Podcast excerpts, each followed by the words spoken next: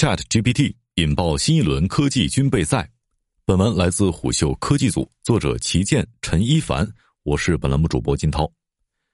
一场针对 AI 的完美风暴正在形成。当前，街头巷尾都在热议一个叫做 Chat GPT 的产品。Chat GPT 相关概念股一度猛涨。在经历了2016年由阿尔法狗击败李世石而掀起的 AI 浪潮之后，AI 行业沉寂良久。上一波浪潮里起来的 AI 算法公司，在硬件化和数据的泥沼里寻找出路。这么多年，AI 行业太需要一个现象级的故事了。Chat GPT 的出现，就如同点亮了灯泡，让这个行业再度以如此高光的姿态回到公众视野。只是与上一波 AI 浪潮不同，这次的主角从谷歌的阿尔法狗变为微软的 OpenAI。一月十七号，微软 CEO 萨蒂亚·纳德拉公开表示，要将 OpenAI 产品与自身生态结合。将 ChatGPT 加入到微软全家桶中。随后的一周当中，微软又宣布向 OpenAI 追加数十亿美元投资。近期，OpenAI 更是公布了 ChatGPT 最新的订阅制商业模式。北京时间二月七号凌晨，谷歌突然发布了对话 AI 系统 Bard。同一天，百度也官宣了正在研发的文心一言项目，计划在三月完成内测，随后对公众开放。一时间，多家科技巨头躬身入局，抢占高地。这股风不仅快，而且猛。谷歌可能需要一两年的时间就会被彻底颠覆。Gmail 创建者之一、谷歌老员工保罗·布克海特近日公开表示，ChatGPT 将彻底摧毁谷歌赖以生存的搜索引擎。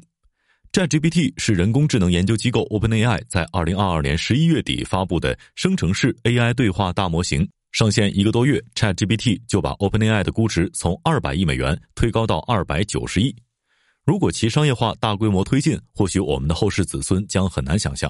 人类曾需要自己构思文案，或者是自己去写程序代码，正如我们难以想象的计算机要占一个房间那么大。作为一家限制盈利型企业，OpenAI 在 AI 领域的研究并非只为赚钱，但 ChatGPT 似乎正在把 OpenAI 逼到赚钱的风口上。据外媒爆料，OpenAI 计划在2023年实现两亿美元营收，2024年底前营收达十亿美元。投资机构红杉美国在二零二二年发布了一篇文章，当中提到，生成式 AI 有潜力产生数万亿美元的经济价值。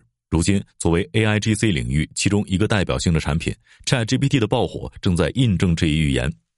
ChatGPT 是多个底层技术积累和市场成熟到一定程度的产物。一位产业投资人如此概括他对于这款现象级产品的理解：他将 ChatGPT 类比 iPhone，虽不是第一款智能手机，但却是最成功的一个。也正如 iPhone 催生了一系列智能手机 APP，一波应用型公司正在基于 GPT 等生成式 AI 大模型迅速成长。在过去一年里，AIGC 赛道正在催生出一个个独角兽。只是在这一个个造富神话的背后，越来越多人似乎也意识到，只有少数故事可以讲下去，还有很多故事可能讲不长久。虎嗅通过与多位投资人、业内人士的交流，试图理清在一二级市场狂热的背后，目前在 AIGC 上的商业模式，哪些可以跑得出来，哪些难以为继。AIGC 顾名思义是 AI 直接生产内容的技术形式。生成式 AI 并不是一个新事物，它由来已久，但2022年却被很多 AI 行业人士称为 AIGC 元年。开启元年概念的有两件大事儿。其一是 ChatGPT 的现象级爆火，使 AIGC 彻底出圈，大幅拉高了人们对 AI 能力上限的认知。另一件则是2022年8月图片生成大模型 Stable Diffusion 的开源。Stable Diffusion 虽然并不算是非常强大的 AIGC 文生图模型，但是它的开源却让文生图这种能力飞入寻常百姓家，这也成为了 AIGC 能够现象级爆火的条件之一。Stable Diffusion 是 AI 公司 Stability AI 和 Runway 共同开发的扩散式图片生成大模型。与以往的生成式对抗网络相比，扩散式模型生成图片的速度更快，质量更好。随着 AI 绘图在社交媒体迅速窜红，抖音和小红书上甚至有脑洞大开的网友提出，可以把 AI 生成的图片挂到付费图库作为收费资源，实现躺赚。一时间，AIGC 文生图成了一门有手就能干的生意。在这一批 AIGC 公司当中，不乏几家独角兽。其中，OpenAI 凭借多年积累的大模型研发能力，以及 GPT、刀翼等产品一枝独秀。而其他一众独角兽企业，虽然估值与 OpenAI 相去甚远，但无一不是在短时间内估值暴增。据研究机构的数据，2022年海外投资者在 AIGC 赛道至少投入13.7亿美元，完成78笔交易，相当于前五年投资额之和。在这场投资热潮当中，美国公司走得更快。根据红杉二零二二年十月发布的数据显示，在大模型、文生文、文生图、代码等细分领域，已经出现了不少的初创公司。虎嗅根据公开资料整理了部分中国 AIGC 公司的图表。中国的 AIGC 公司主要集中在 A 轮甚至天使轮，主要是在应用端的创新。虽然资本热捧，现象级应用层出不穷，创业项目也是一抓一大把。但无论在文生文还是文生图领域，AIGC 目前几乎没有看到任何一条特别明确且长久的变现途径。被称为 ChatGPT 商业化的收费模式，实际上线后或许只能勉强填补一部分天价运营费用的窟窿。在资本方面，很多 AIGC 早期投资人甚至已经开始考虑撤出这条赛道了。从投资向头部企业集中，就是一个最明显的现象。从投资人角度来看，在经济下行的时候，投资 AI 行业的头部企业肯定会比较保险。另一方面，投资人也会担心这个行业像上一波深度学习热潮一样，最终只能惠及大公司，而小公司很难冒头。泡沫似乎还没有完全吹起来，就要被戳破了。二零二二年十二月二十八号，AI 绘画公司 Stock AI 宣布将停止为用户提供 AI 绘图服务，开始进行业务转型。目前的 Stock AI 平台已经正式关闭，用户订阅计划均被取消。该公司称，关停服务是因为 AI 绘图的运营成本过高，目前付费用户群无法支付这笔费用。智源在大模型方向布局比较早，如今已经不会刻意追 AIGC 项目了。北京智源研究院总监向琪琪认为，目前国内的 AIGC 已经进入了开卷考试阶段，多数 AIGC 项目看起来很美，但实际上核心竞争力不足，整体有一些虚胖。作为与 OpenAI 在组织方式和研究方向都有一些相似的机构，智源研究院也一直在关注国内 AI 领域的优质早期项目。一边是 AIGC 头部公司获得海量资金催生新晋独角兽，另一边则是初创 AIGC 公司关停业务。AIGC 元年刚过，这条赛道上的公司就出现了一些两极分化的现象。那么，不同公司以 AIGC 为技术载体实现的商业模式，到底成功率几何？谁能够跑得出来呢？又有多少模式可以被复制呢？缺乏核心竞争力的独角兽，在 ChatGPT 爆火之前，二零二零年问世的大模型 GPT 三在业内已经掀起了不小的波澜。基于大模型进行商业化的探索，其中最成功的当属 Jasper。成立于二零二零年的 Jasper 是基于 GPT 三的 API 为用户提供 AI 写作服务的初创公司。Jasper 在 AI 写作领域并不算是早鸟，但却是最先开始调用 GPT 三 API 的公司之一。作为底层大模型，GPT 三对于普通用户来说还不能直接使用，需要专业的 AI 研究人员在大模型的基础之上进行参数调试和优化。Jasper 的核心业务就是通过优化 GPT 三模型的使用体验，充当普通用户和 OpenAI 之间的中间商。二零二二年，Jasper 成功募资一点二五亿美元，估值达十五亿美元。这对于一家成立两年的 AI 公司来说，估值并不算低。Jasper 比较擅长输出电商产品介绍、博主的种草文案等短篇内容。虽然文章质量一般，但文字内容多数情况下通顺可读，没有明显的语法错误。二零二一年，Jasper 营收近四千万美元，二零二零年收入更是有望翻倍。虽然公布的数据很好看，但很多业内人士对 Jasper 的赚钱能力持怀疑态度。毕竟这几千万美元只是营收。除去运营过程中的生产、研发、推广等成本之后，还能剩下多少，实在是不好说。从目前 OpenAI 公布的 API 价格来看，基础模型生成文字大概是每七百五十个词零点四美元，Jasper 的价格则是基于服务月费二十九美元，可以生成两万个词，中间差价不到十七美元。这十七美元涵盖了 Jasper 提供的五十家模板、二十九家语言服务。如果买的量大，高级月费服务还包括搜索引擎优化等一系列其他的服务。能否有持续足够的技术和资金跟上每一次模型的迭代，是这些在大模型之上做应用的公司都需要面临的极大挑战。智源研究院创新应用实验室负责人史业民认为，因为在大模型和用户之间多了一个中间环节，还要产生很多人员、运营等额外费用。还有一点更为重要，那就是直接利用底层模型 API 的成本和风险是有可能随着 OpenAI 的业务调整而发生变化的。那么，如果没有中间环节会怎么样呢？如果底层模型直接和用户对接，Jasper 的价值又在哪里呢？这也是 Jasper 面临的困境。如 Jasper 一样调用 API 的公司是 OpenAI 现阶段的主要收入来源。在 ChatGPT 爆火之后一些 Jasper 的用户发现了 ChatGPT 能生成比 Jasper 更好的内容，等于是代理转直销了。面对来自 OpenAI 的压力，Jasper 首席执行官戴夫·罗根莫瑟表示：“ChatGPT 可以做很多的事情，但它缺乏大企业客户所需要的功能。我们将自己视为将 AI 能力引入企业的人。”戴夫·罗根莫瑟的解释好像还不够有说服力，毕竟已经有客户直接找到 OpenAI 了。二零二三年一月二十六号，美国版今日头条 BuzzFeed 宣布将与 OpenAI 开展合作，使用 ChatGPT 创作新闻内容。BuzzFeed 联合创始人兼首席执行官乔纳·佩雷蒂在邮件当中指出，二零二三年 AI 创作的内容将从研发阶段转变为核心业务的一部分。消息一出，BuzzFeed 的股价连涨两天，翻了三倍。OpenAI 还没来得及为这一波获客吹牛，客户倒先开始标榜自己是 ChatGPT 的实践先锋。即便如此，Jasper 的商业落地仍给很多 AI 创业者提供了想象空间，而且只要入局够早，就能够抢占先机。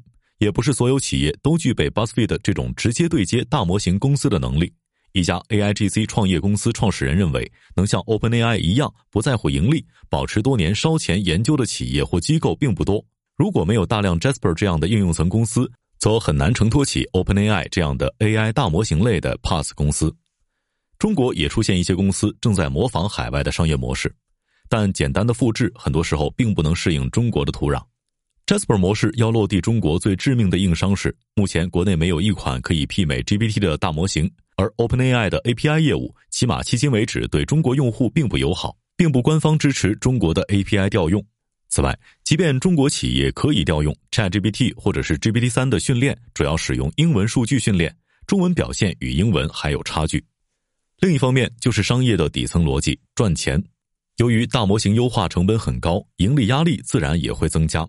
从微软 OpenAI 目前提供的 GPT 三微调训练托管价格来看，要在 Azure 云上进行 GPT 三的优化工作，每小时的成本约二十到八十四美元。这个费用还只是不包括算力的单个模型费用。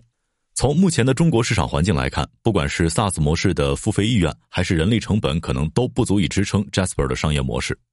在 Jasper 的主要业务电商文案写作方向上，目前很多国内跨境电商对 Jasper 的 AI 写作服务都有所了解。但这种服务对他们来说需求度并不高。亚马逊一个产品介绍大概两百多个单词，按 Jasper 的入门计划两万词，可以给不到一百款商品生成产品介绍。一位跨境电商老板告诉胡秀，虽然英文写作对一些国内跨境电商老板来说有点难度，但 AI 需求在这个圈子里并不大。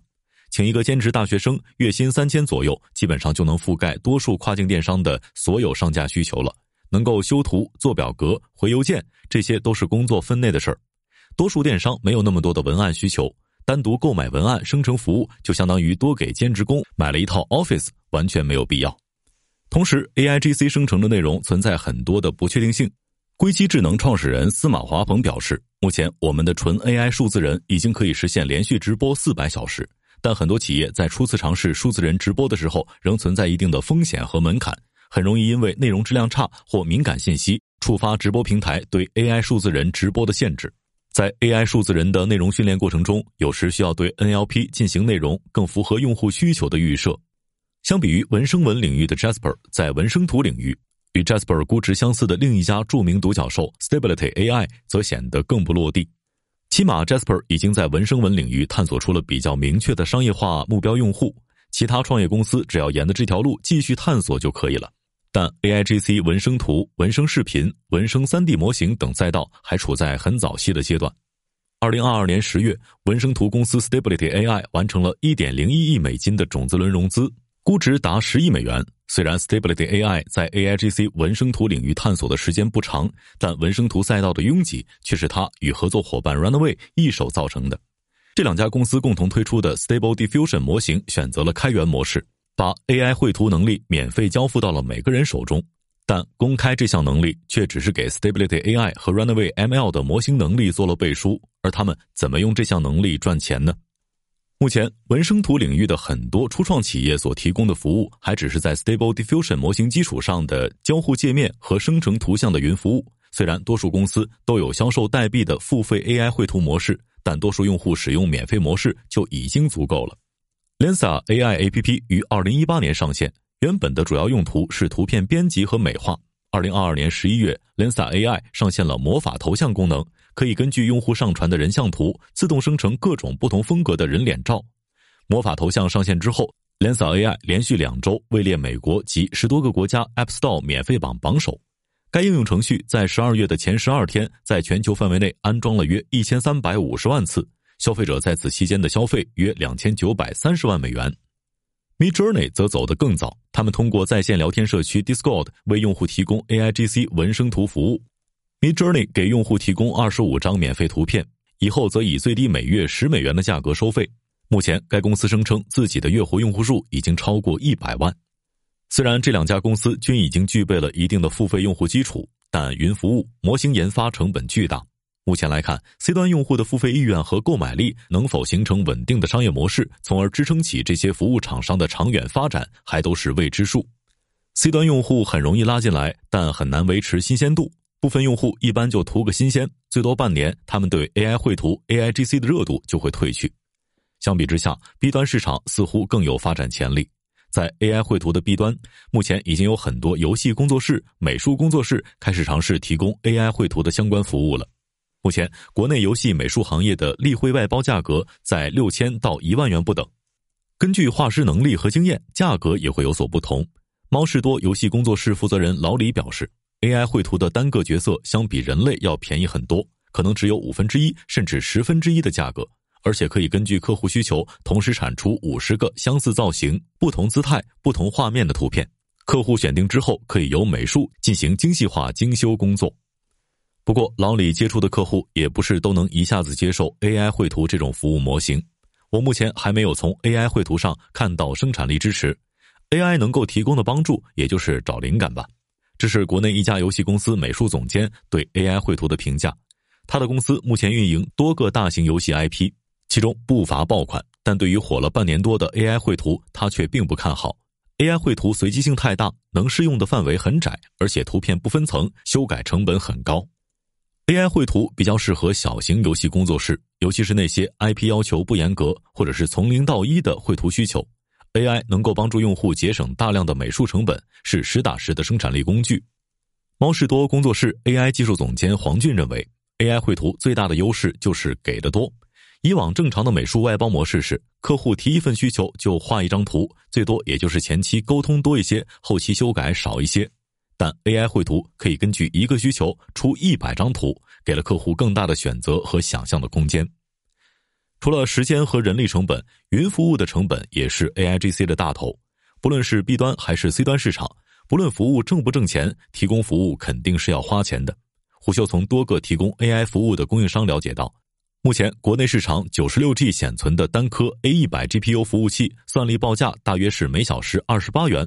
包年月费在一万三千元左右。对于创业 AI 绘图公司来说，如果要维持一个可拓展、高性能，并且有一定显卡保有量的 GPU 集群，服务器的运营开支每月至少要五到十万元左右。然而，在这样的开支规模下，直接的回报却微乎其微。有开销没进项，这或许正是前面提到过的 Stock AI 关停服务的重要原因。不过，在都采用开源模型的同质化竞争环境下，压缩云计算成本是 AIGC 创业公司的核心竞争力之一。目前，OpenAI 在技术上改进了模型精度，并持续优化迭代时间，同时不断寻找低价服务器，已经可以将单张图片的成本压缩到一分钱以内了。但不管是文生文还是文生图领域，这些基于 GPT 模型生长出来的应用层公司，都在核心竞争力和商业模式上苦苦探索。一位行业资深投资人对虎嗅表示：“ChatGPT 是一次产品和市场上的突破，而不是 AI 基础理论的突破。AIGC 的大规模商用需要三个条件：首先是基于技术积累而设计出超级模型；其次是有足够的数据去支撑训练；第三是要有算力和流量充足的平台来落地可持续的商业模式。对于背靠微软的 OpenAI 来说，有技术、数据、算力的优势。”而微软旗下的必应也是一个自带流量的商业化平台，正如 iPhone 的核心是供应链，如果类比到通用大模型上，也是一样的道理。微软和谷歌这样的平台型公司就具有技术、数据、算力、流量的产业链优势。上述投资人表示，AIGC 产品一定迭代很快，ChatGPT 是第一个出圈的产品，但不一定是商业上最成功的。对于这一点，OpenAI 创始人萨姆阿尔特曼在接受美国著名风投基金 Greylock 合伙人雷德霍夫曼采访的时候也表示，将来应该会出现几个大型的基础模型，开发人员都将基于这些基础模型研发 AI 应用。但目前的情况依然是某一家公司开发出一个大型语言模型，然后开放 API 供他人使用。ChatGPT 上线之后，一周之内就吸引了一百万注册用户，甚至有大量开发者通过模拟浏览器代码的方式破解了 ChatGPT 的 API。一时间，大量破解版的 ChatGPT 二次开发涌入 GitHub。而近日，OpenAI 推出了名为 ChatGPT Plus 的二十美元每月的订阅版，给 ChatGPT 找了一条最快最直接的变现道路。ChatGPT Plus 的增值服务包括高峰时段免排队、快速响应以及优先获得新功能和改进。OpenAI 也表示会保留免费服务。石业民认为，AIGC 让公众了解到 AI 真的能做一些事情。在此之前，AI 行业花费了很大力气去教育市场了解 AI，但很多企业对 AI 都持存疑态度，因为没有实际的场景应用，就很难了解 AI 的上限到底有多高。向琪琪认为。大模型产业化和移动互联网有相似之处，最终都需要通过做应用来形成用户体验。而 AIGC 和移动互联网又有所不同，AIGC 架构在大模型的能力之上，但国外大模型的 API 不一定给国内开放，国内的大模型还需要进一步的优化升级，并且当前的商业模式也不是很清晰，所以短期热度虽高，但很难长期吸引投资人的关注，可能只有明星创业团队和行业老兵能够持续融到钱。不过，他也认为中国市场大、用户多，具有更多的可能性。在应用上来说，可能比美国市场更具有优势。从现在的 AIGC 技术和商业路径来看，未来 AIGC 赛道的参与者可能会有三种：底层模型研发公司、封装应用的开发者，以及利用应用给用户提供专业化 AIGC 服务的供应商。目前，封装应用市场明显处在同质化竞争的阶段，例如 AI 绘图。各种应用都是基于 Stable Diffusion 的开源模型而形成的产品，而调参服务则主要是基于行业经验提供服务。这两种业务都很容易被复制，且增长空间非常有限。AIGC 只是一种应用形态，是一个表象的技术，它背后的大模型才是核心。石业民认为，OpenAI 之所以会在 ChatGPT 推出之后迎来一波爆发式增长，就是因为 ChatGPT 以 AIGC 的形式向行业展现了它的大模型能力。目前，国内各家大厂、研究机构也都在生成式大模型上重点发力，相继发布了悟道、盘古等大规模预训练模型。整个 AI 行业未来的趋势，可能就是几家大模型公司一统天下。石业民表示，从技术层面来说，构建大模型的数据和反馈会形成一个闭环，用的人越多，反馈越多，模型也就会有更多的数据支持迭代，最后反馈也会成为模型的一部分。这样，早期玩家就会积累巨大的前期优势，导致新的选手完全没办法入局。这恐怕也是微软、谷歌、百度等巨头都对 AIGC AI 大模型领域如此看好的原因。然而，国内在大模型的研究方面却走了几年弯路。由于 AI 生成内容的质量一直不理想，且理解类任务和多数大厂的现有业务息息相关，直接导致国内很多厂商都是从近几年才开始重视 AIGC 业务。一家 AIGC 创业公司创始人认为，AI 大模型实际上已经算是新创产业了。国内很多场景都要求保护数据，不太可能把数据放到美国的服务器上。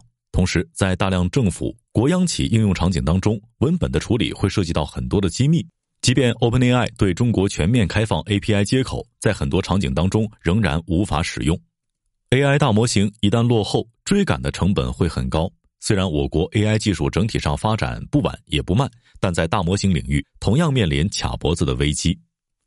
不管怎么说，又一个 AI 行业的灯泡被点亮，真正的技术竞争刚刚开始。拥有数据的平台公司拥有生态优势，初创公司则专注差异化和互补性。而无论是在底层的大模型，还是 AIGC 的落地方面，各家企业都还要在热潮之下冷静判断，看清前路，找到属于自己的赛道，然后跑下去。商业洞听是虎嗅推出的一档音频节目，精选虎嗅耐听的文章，分享有洞见的商业故事。我们下期见。